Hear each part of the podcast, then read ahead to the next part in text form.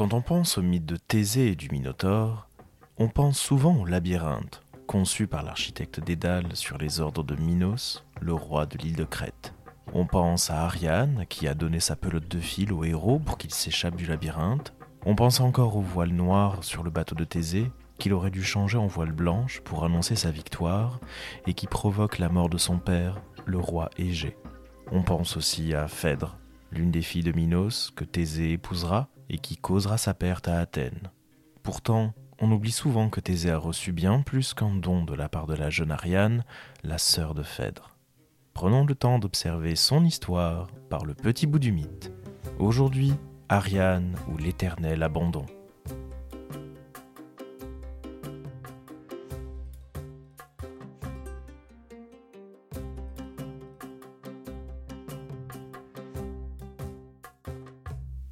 Les premières années de la vie d'Ariane, ou Ariadne en grec, nous sont fort mal connues. La jeune fille n'apparaît dans le mythe que lors de l'arrivée de Thésée en Crète, venu combattre le Minotaure. Replaçons le contexte. L'île de Crète est importante tant dans l'histoire archaïque, et même avant les Grecs eux-mêmes, que du point de vue mythologique. En effet, Zeus est accueilli sur cette île pour échapper aux appétits infanticides de son père Cronos. Sa mère Rhea l'a remis aux nymphes Méliades et aux Courettes, un peuple mythique de guerriers. Le dieu est donc élevé sur le mont Ida grâce au lait de la chèvre amaltée. Sur ces terres aussi a fleuri la civilisation minoenne, qui tire son nom d'un des fils de Zeus, Minos, une civilisation qui nous a laissé des palais monumentaux, dont ceux de la ville de Knossos.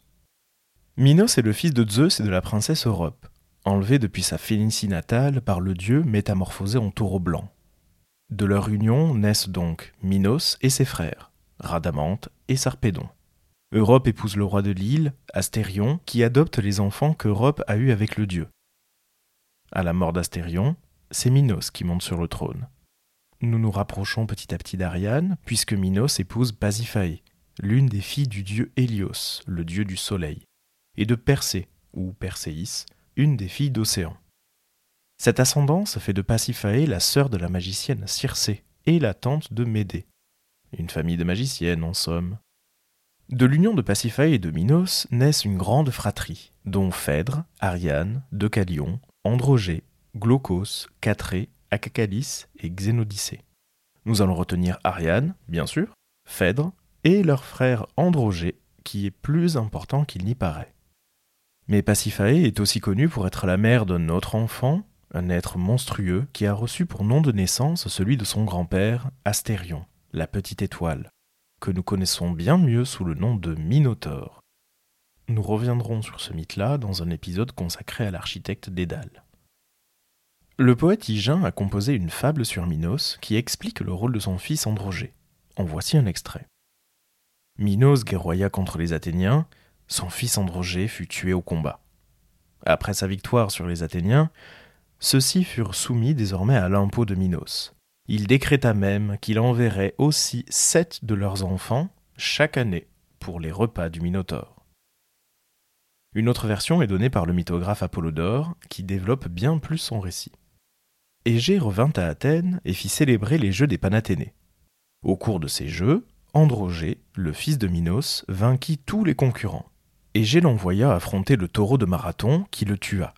Certains disent que c'est sur la route de Thèbes, en allant participer au jeu célébré en l'honneur de Laios, qu'il tomba dans un guet-apens tendu par ses rivaux et qu'il périt. Quand la nouvelle de sa mort fut apportée à Minos, il était à Paros, en train d'offrir un sacrifice aux carités. Il arracha de sa tête la couronne et fit taire la flûte, mais il acheva néanmoins le sacrifice. Peu après, ayant la maîtrise de la mer, Minos attaqua Athènes avec une flotte. Comme la guerre traînait en longueur sans qu'il pût s'emparer d'Athènes, Minos supplia Zeus de lui permettre d'obtenir réparation des Athéniens. La famine et la peste frappèrent la cité.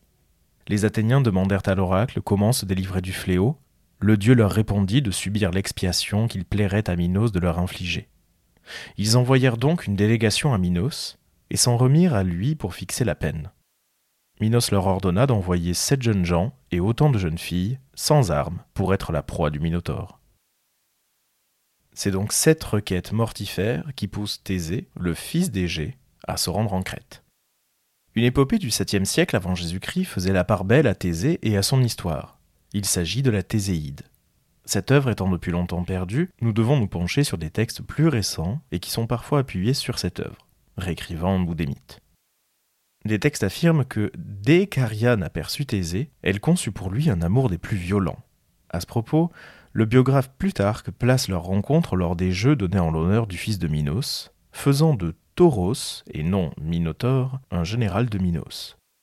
Il résume les écrits d'un certain Philocore. Tout le monde vit avec la plus grande peine que Tauros triompherait encore de tous ses concurrents. Thésée ayant demandé la permission de le combattre, Minos la lui accorda volontiers. Comme c'est l'usage en Crète que les femmes assistent au spectacle, Ariane, qui était présente à ces jeux, fut frappée de la beauté du jeune Athénien et admira sa supériorité sur tous ses rivaux. Minos, charmé des succès de Thésée, ravi surtout de voir Tauros vaincu, et livré à la risée publique, rendit à Thésée les jeunes enfants et remit à la ville d'Athènes le tribut qu'elle payait. Cette lecture du mythe se veut évémériste, donc à la recherche des humains derrière les personnages mythiques. Thésée semble faire l'unanimité dans la famille d'Ariane, tant et si bien qu'après son accession au trône d'Athènes, Thésée se voit proposer la main de Phèdre, la sœur d'Ariane, par la volonté de Deucalion qui a pris la succession de Minos. La période intermédiaire reste cependant très intéressante. Ariane, donc, tomba amoureuse de Thésée. C'est ainsi que le mythe est résumé chez Apollodore quand Thésée se lance dans la recherche du Minotaure. Ariane lui promit qu'elle l'aiderait si elle obtenait en retour la promesse qu'il la mènerait à Athènes en tant qu'épouse. Thésée en fit le serment, et Ariane obligea Dédale à lui révéler la sortie du labyrinthe. Conseillée alors par Dédale, elle donna à Thésée un fil grâce auquel il pourrait sortir. Thésée l'attacha à la porte et, en le tirant derrière lui, il entra. Ayant débusqué le Minotaure précisément dans la partie la plus reculée du labyrinthe, il le tua à coups de poing, puis, en rembobinant le fil, il rebroussa chemin et sortit. Après cet épisode, lorsque Thésée en finit avec le Minotaure, il prend la mer avec Ariane et toutes ses troupes, après avoir pris soin de saboter les navires des Crétois. Après leur départ de l'île de Crète, les récits divergent fortement. Arrivés sur l'île de Naxos, ou de Dia selon les auteurs, les Athéniens font une pause et montent leur camp pour passer la nuit sur le rivage. La version d'Homère dans l'Odyssée situe la scène à Dia et voit même la déesse Artémis tuer Ariane sur l'ordre de Dionysos. Ovide lui préfère un simple abandon sur l'île, puisque Thésée était promis à d'autres aventures. La réaction d'Ariane est sans appel dans une lettre extraite des Héroïdes. J'ai trouvé plus d'humanité dans le monde des fauves qu'en toi. Je n'aurais mis ma confiance en personne plus malheureusement qu'en toi. Ce que tu lis, Thésée, je te l'envoie de ce rivage d'où, sans moi, tes voiles emportèrent ton navire, où je fus indignement trahi, et par mon funeste sommeil, et par toi, qui tendis en piège à mon sommeil. C'était le temps où le cristal des premiers givres parsème la terre, et où les oiseaux murmurent à l'abri du feuillage. Dans une veille incertaine, me soulevant à demi, je remuais, languissante de sommeil, mes mains pour toucher Thésée. Personne n'était là. Mes mains se retirent, puis de nouveau tâtonnent. J'agite mes bras à travers la couche. Personne n'était là. La peur chasse le sommeil. Terrifié, je me lève.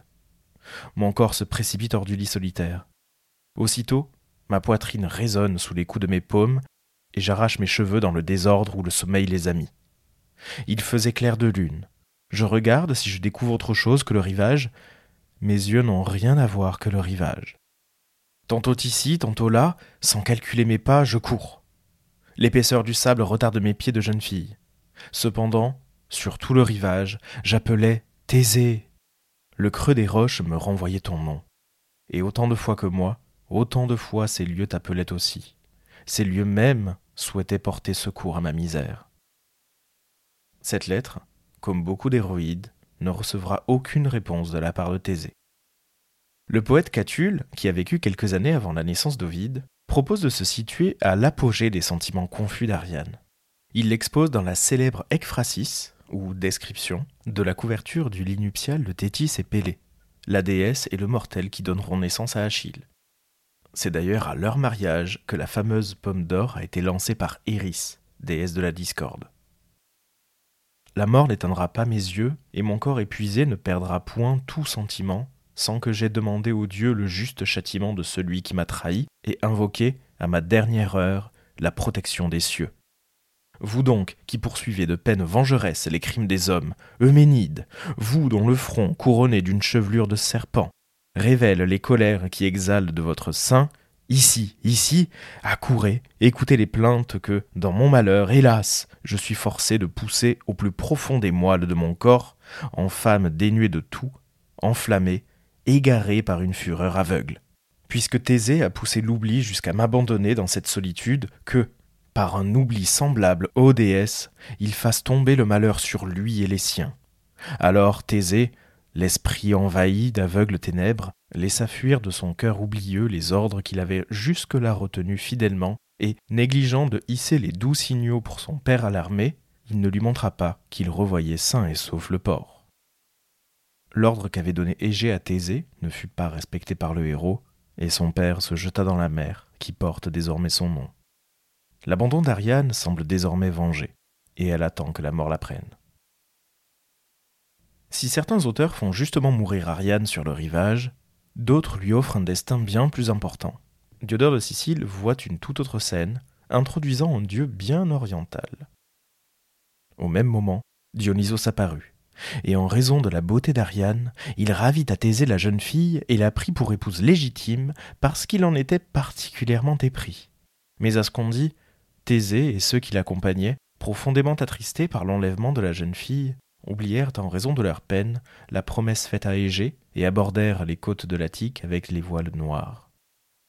Cet arc de la vie d'Ariane, si l'on peut dire, est essentiel dans son mythe, puisqu'elle rejoint la suite de Dionysos, le Bacchus des Romains. L'art pictural a souvent représenté le dieu de la vigne, conduisant un char tiré par des panthères avec, à ses côtés, Ariane couronnée. Le poète grec d'époque tardive, Nonos de Panopolis, relate la rencontre entre Dionysos et Ariane dans l'avant-dernier chant des Dionysiaques. Le dieu de la fête et des excès demande même à sa troupe de rester silencieuse avant qu'Ariane ne se réveille. À l'encontre sa propre nature tant il admire la jeune femme. Son trouble se ressent quand il croit apercevoir des déesses, et voici les questions qu'il se pose. Serait-ce Hébé Mais à qui a-t-elle laissé la coupe des bienheureux? Serait-ce, allongée auprès de la mer, la resplendissante conductrice de taureaux, Sélénée Et pourquoi dort-elle loin d'Endymion, son compagnon habituel? Serait-ce Thétis au pied d'argent que je vois sur la grève? Mais son corps n'est pas nu. Attendez, Bacchante, ne dansez pas ici. Cesse de chanter, cher Pan, pour ne pas dissiper le sommeil matinal d'Athéna. Mais à qui Pallas a-t-elle laissé sa lance? Et qui porte le casque de bronze? C'est à ce moment-là qu'Ariane se réveille, et elle reste tout autant focalisée sur l'abandon de Thésée, sans même voir que le rivage s'est rempli de personnages variés. Le poète poursuit et utilise tantôt Dionysos, tantôt Bacchos, tantôt Iobacchos pour nommer Dionysos. Tandis qu'elle se lamente en ces termes, Bacchos est charmé de l'entendre. Il a vu la terre de Kécrops et connaît le nom de Thésée ainsi que le navire trompeur parti de Crète. Près de la jeune fille, prenant son apparence divine, il resplendit, tandis que, pour inspirer à la jeune vierge un désir nouveau et plus vif, le fougueux Eros la fouette de son ceste qui aiguillonne, en s'agitant autour d'elle pour unir la fille de Minos à son frère Dionysos. Dionysos prend alors la parole. Laisse le souvenir de Thésée. Tu as comme époux Dionysos, un mari immortel au lieu d'un être éphémère. Si tu es charmé par le corps de rose d'un jeune homme de ton âge, jamais Thésée ne rivalisera avec Dionysos pour la valeur et la beauté. Tu ne diras pas qu'Athéna est plus grande que l'éther. Ce n'est pas à Zeus, le régent de l'univers, que Minos, ton père, est semblable en tout point. Knossos ne ressemble pas à l'Olympe, et ce n'est pas en vain que ce navire a quitté ma chère Naxos. Désire t'a gardé pour un hymen plus noble. Bien heureux es-tu, puisque, ayant quitté la couche médiocre de Thésée, tu connaîtras le lit de l'aimable Dionysos. Quel plus grand honneur pouvais-tu souhaiter? Car tu as tout ensemble, le ciel comme demeure et le chronide comme beau-père. Ce n'est pas avec toi que Cassiopée pourra rivaliser à cause de la parure olympienne de sa fille, car, même au firmament, parmi les astres, Persée a donné des chaînes à Andromède. Mais pour toi, je ferai une couronne d'étoiles, afin qu'on parle de toi comme la resplendissante épouse de Dionysos qui aime les couronnes. Ces paroles la consolent, et, tremblante de joie, la jeune fille laisse la mère emporter tout souvenir de Thésée, et elle accueille la promesse de mariage du prétendant céleste. Eros part la chambre conjugale pour Bacchos, et une danse nuptiale retentit. Autour de la chambre poussent toutes sortes de fleurs. Entrelaçant une guirlande de roses rouges, Eros, flamboyant de vin, tresse une couronne de la même couleur que les astres, préfigurant ainsi la couronne céleste. Et, autour des nymphes de Naxos, bondit l'essaim nuptial des amours. Et, consommant son mariage dans la chambre conjugale, l'époux, père en or, sème une nombreuse descendance.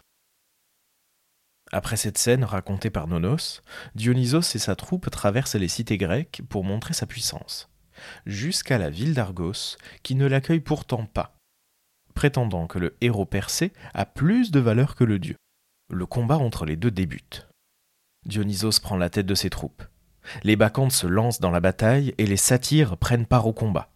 Au-dessus de la tête de Bromios, agitant ses ailes légères, Persée vole dans les airs. Mais Iobakos élève son corps et, atteignant le firmament sans avoir besoin d'elle, sur la route des airs, se dresse sur ses jambes agrandies au-dessus de Persée qui vole. Il approche la main du firmament en sept voies, il va toucher l'Olympe et presse les nuages. Persée tremble d'effroi en voyant l'inaccessible main droite de Dionysos effleurer le soleil et toucher la lune. Alors, il quitte Dionysos pour combattre les bacchantes en furie. Il agite de la main l'œil mortifère de Méduse et pétrifie Ariane combattante. Et les cris de Bacchos redoublent quand il voit son épouse pétrifiée.